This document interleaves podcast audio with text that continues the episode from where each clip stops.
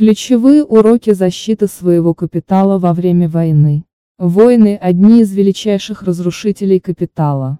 Обзор книги Бартона Биггса «Богатство, война и мудрость». В книге автор утверждает, что для защиты своего капитала во время войны инвесторам необходимо владеть портфелями акций собственности в безопасных регионах. В книге рассказывается об опыте инвесторов во время Второй мировой войны, чье богатство было уничтожено и почему. И что вы могли сделать, чтобы защитить свое богатство? Автор приходит к выводу, что следующие классы активов были лучшими в сохранении богатства. 1. Товары для выживания. Цены на предметы первой необходимости резко выросли во время войны. Часто люди делали свое богатство на черном рынке. Черный рынок был самой прибыльной профессией и лучшим источником богатства во время войны. С другой стороны, акции, земля, недвижимость и бизнес приносили доход, только если у вас был очень долгосрочный временный горизонт. Черные маркетологи копили товары для выживания, такие как одежду и продукты питания, а затем продавали их по высоким ценам отчаявшимся согражданам. Затем на свои черные деньги покупали и копили золото. В Японии люди приходили в отчаяние по мере того, как война прогрессировала. Замерзая и голодая, расплачиваясь за одежду, еду и любые другие товары для выживания, которые они могли достать. Даже продавали землю по бросовым ценам, чтобы выжить. Бикс рассказывает истории о людях, которые занимались поиском строительных материалов на черном рынке для восстановления разрушенных бомбардировками городов, зарабатывая при этом состояние. После освобождения известные черные маркетологи часто подвергались физическому насилию, а их собственность конфисковывалась, особенно в Италии. Но другим удалось использовать свое незаконно нажитое богатство для покупки реального бизнеса после войны.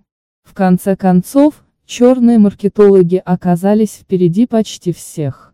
2. Искусство золото и ювелирные изделия. Золото и ювелирные изделия портативны, ликвидны и лучше защищены по сравнению со строительными конструкциями.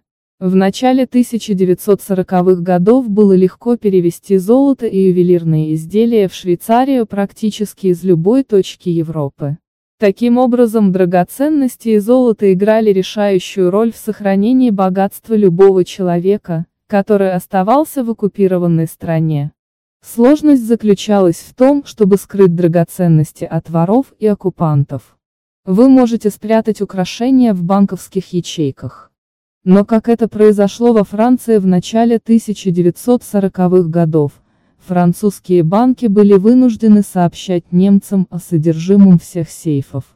Затем содержимое этих сейфов было реквизировано и перевезено в Германию.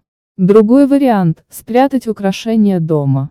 Обратной стороной хранения драгоценностей в доме является то, что бомбардировки, как правило, приводят к росту преступности, как это было в Великобритании в 1940-х годах. Как говорит Бартон Бикс, война разрушает узы гражданского общества. Одна богатая старушка, которую он знал, четыре года спала со своими драгоценностями вместо мужа из страха, что они будут украдены у нее. В Италии некоторые семьи объединились, переместили свое ценное имущество на защищаемые виллы на холмах и были готовы сражаться за свою жизнь, в то время как отчаявшиеся группы бродили по сельской местности в поисках добычи. Вы должны были защитить свою собственность своей жизнью. В странах, оккупированных Германией, информаторы рассказывали немецким офицерам, где спрятаны драгоценности, и часто эти большие поместья были разграблены. Мошенники процветали, часто обещая сохранить драгоценности в безопасности, а затем убегали в далекие страны, чтобы их больше никогда не видели. Сейф за пределами страны сохранил бы драгоценности в безопасности, но нужно было держать их в секрете. Когда дети ваших соседей голодают, они сделают что угодно, в том числе сообщат о вас оккупационным силам.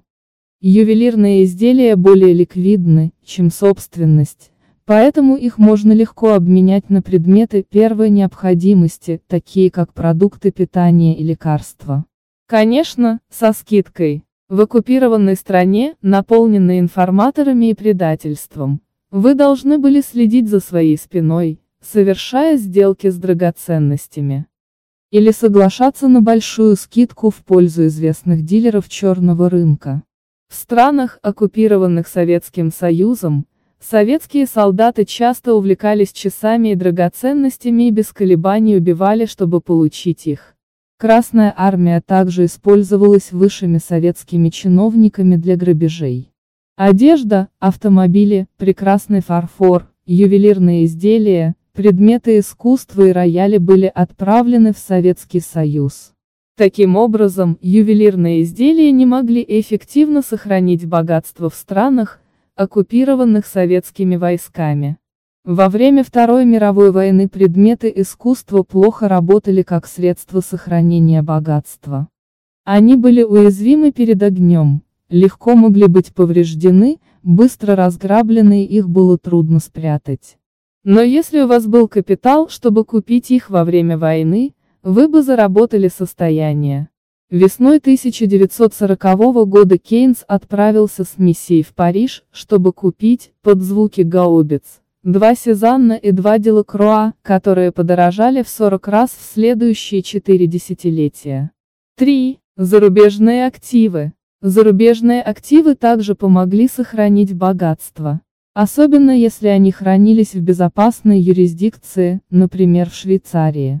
Это особенно касалось лиц в оккупированных странах, у которых внутреннее богатство часто конфисковывалось властями. Главное – хранить в секрете банковские счета в зарубежных странах, от налоговых органов и даже от друзей, семьи. Тем не менее, получить деньги не всегда было легко, поскольку валютный контроль и налоги часто съедали большую часть капитала. Например, к концу 1930-х годов владельцы еврейского бизнеса в Германии были вынуждены соглашаться на большие скидки, если они хотели продать свой бизнес – часто за 50% от справедливой стоимости. Даже дома приходилось продавать со скидками. А если они хотели вывести деньги из страны, им приходилось платить непомерные налоги на иностранную валюту, до 90%.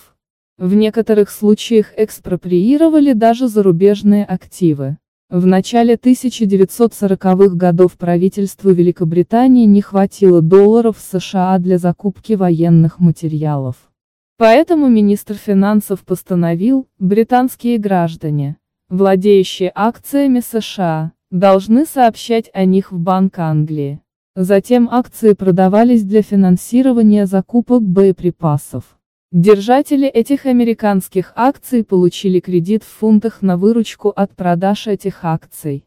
Секретность ваших иностранных активов оставалась ключевым фактором предотвращения конфискации. 4. Домашний рынок акций. Опыт Второй мировой войны показывает, что акции в целом действительно сохраняли богатство. Но акции имели бы значительно более высокую доходность, если бы их родная страна была в выигрыше. Проигрыш в войне и оккупация разрушили долгосрочную прибыль страны на акции. Фондовый рынок США был сонным во время войны, и цены на акции упали до очень низкого уровня. Место на Нью-Йоркской фондовой бирже стоило всего 17 тысяч долларов в 1942 году, что примерно на 97% ниже пикового уровня в 625 тысяч долларов в 1929 году. Соотношение цена, прибыль на одну акцию оставалось низким на протяжении всей войны. Акции отражали военные успехи или неудачи каждой страны. Британский фондовый рынок достиг дна прямо перед битвой за Британию в 1940 году, когда британцы успешно предотвратили немецкое вторжение. Немецкий рынок достиг своего пика, когда немецкие войска подошли к Москве в 1941 году, незадолго до поражения под Сталинградом. Дно для американского рынка в мае 1942 года совпало с битвой за Мидуэй, когда американские войска нанесли решающий удар японскому флоту. Так что, если вы владеете акциями в определенной стране, вам лучше быть уверенным, что она может выиграть войну и не стать оккупированной территорией. Военные расходы за счет государственного бюджета в целом были положительными для внутреннего фондового рынка в номинальном выражении. С 1932 года до пика 1937-38 годов Германия была лучшим фондовым рынком в мире. После короткой передышки рынок продолжал расти вплоть до Сталинградской битвы. Этот период характеризовался бурным ростом военного производства и резким ростом прибыли от дешевого принудительного труда из Франции, Польши и Голландии. Однако в конечном итоге бюджетный дефицит привел к истощению валютных резервов, что затруднило поддержание высоких уровней расходов. Цены на акции перестали расти. После поражения Германии в Сталинградской битве нацистское правительство наконец вело контроль над ценами на акции на оставшуюся часть Второй мировой войны, чтобы скрыть ущерб. Ни один немец не мог законно продавать акции, не предложив их сначала Рейхсбанку, который имел возможность купить их по ценам 1941 года в обмен на быстро обесценивающиеся государственные облигации. После войны немецкий фондовый рынок полностью рухнул. Для того, чтобы держать акции в течение войны, требовались железные нервы. На дне рынка в Великобритании и других странах комментарии газет были неизменно негативными и пессимистическими. В каждой союзной стране рынок достиг дна во время серьезных негативных событий, таких как эвакуация из Дюнкерка или падение Франции перед нацистами. Точно так же фондовый рынок США достиг дна во время битвы за Мидуэй, когда комментарии газет были в основном негативными. К моменту поражения Германии под Сталинградом рынок США уже вырос более чем на 50%. Поэтому владельцам акций США пришлось терпеть, удерживая эти акции перед лицом негативных или даже катастрофических новостей. В Японии газеты и радио передавали только хорошие новости о ходе войны. Но в элитных чайных информация о ходе войны передавалась умным наблюдателям. Следовательно, фондовый рынок правильно не учитывал перспективы победы Японии в войне. Рынок постепенно падал по мере развития войны и полностью рухнул в 1945 году, когда Япония потерпела окончательное поражение. В реальном выражении цены на акции Японии падали примерно на 26% в год с 1940 по 1949 год. Фондовые рынки на оккупированных территориях во время Второй мировой войны работали плохо. Инфляция в проигравших странах была почти вдвое выше, чем в странах, которым удалось избежать войны. Это в первую очередь страны, расположенные в непосредственной близости от Германии. Советского Союза, Италии и Японии. Европейские страны и Юго-Восточная Азия. Во время Второй мировой войны на некоторых фондовых рынках были постоянные перерывы, когда рынок закрылся и больше никогда не возобновлялся. Это произошло в Венгрии, Чехословакии, Румынии, Польше и Финляндии, когда они были захвачены Советским Союзом. Коммунизм явно является величайшим врагом сохранения богатства. Частное богатство в Сингапуре и Гонконге также сильно пострадало в 1942-45 годах, когда они были захвачены Японией. Фондовые рынки в странах, оккупированных немцами, также пострадали. Хотя некоторые из них остались невредимыми, в том числе Австрия, Дания и Голландия.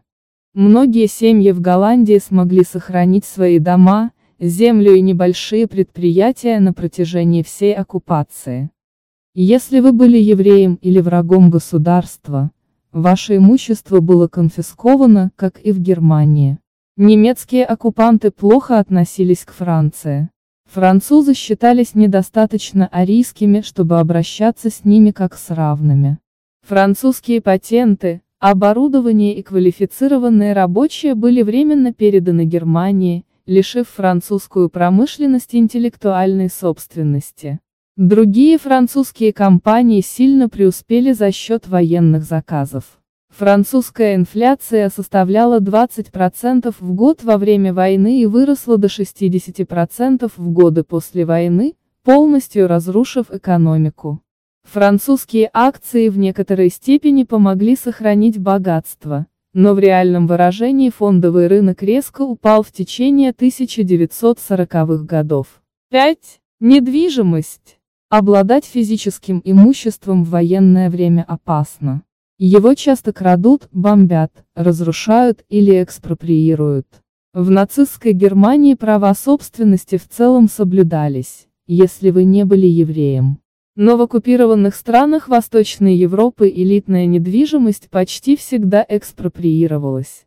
Знаменитые особняки и недвижимость часто использовались вермахтом или конфисковывались в загородные поместья для высших немецких офицеров. В Гонконге китайцы обнаружили, что все их деньги и дома на пике Виктория стоили очень мало, когда японцы оккупировали город в 1942 году. Гиперинфляция вызвала особую проблему, поскольку процентные ставки выросли до радикального уровня. С другой стороны, землевладельцы, которые выплатили свои ипотечные кредиты, выжили, а владельцы бизнеса, которые выплатили свои кредиты, стали необремененными собственниками недвижимости. Если вы оставили собственность, вернуть ее после войны во многих случаях оказалось непросто. Но если записи о местной собственности оставались нетронутыми, земля часто сохраняла богатство. Недвижимость в Великобритании и США обесценилась во время войны, и цены упали до очень низкого уровня. Арендная плата в офисных зданиях на Уолл-стрит была всего лишь 1 доллар за квадратный фут. Продавцу нью-йоркского отеля было трудно найти покупателей даже при единовременном годовом доходе. Работающая ферма часто защищала и богатство, и вашу жизнь, обеспечивая безопасность и пищу. Есть ряд историй о зажиточных французских семьях, которые закрыли свои дома в Париже в 1940 году и уехали со своим самым ценным имуществом на семейные фермы в глухую сельскую местность и жили в относительном комфорте во время войны. 6.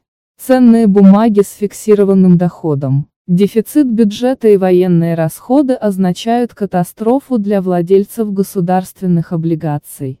Даже в проигравших странах акции имели тенденцию превосходить облигации, а облигации превосходили краткосрочные вексели и депозиты до востребования.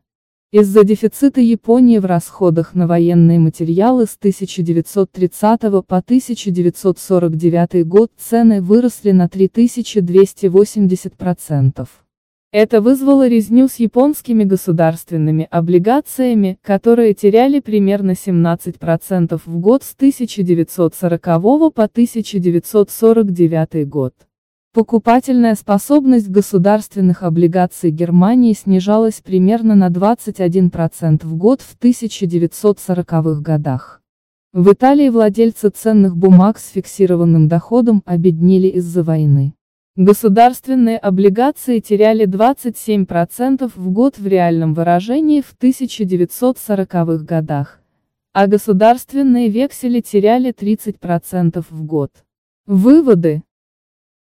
Лучшие запасы богатства в стране – это реальная собственность, например, отдаленные сельхозугодья или виноградники. Только убедитесь, что ипотека выплачена. Драгоценности и золото имеют решающее значение, поскольку их можно легко обменять на предметы первой необходимости. Лучшими запасами богатства за пределами страны являются акции, драгоценности и земля.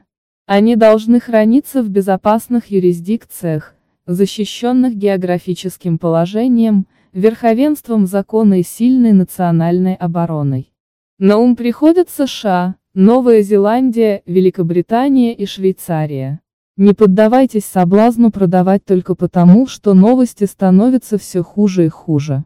И поддерживайте хорошо диверсифицированный портфель акций. Самый главный урок – избегать инструментов с фиксированным доходом, включая государственные облигации и депозиты до востребования. Особенно в странах, находящихся под угрозой оккупации коммунистическими силами.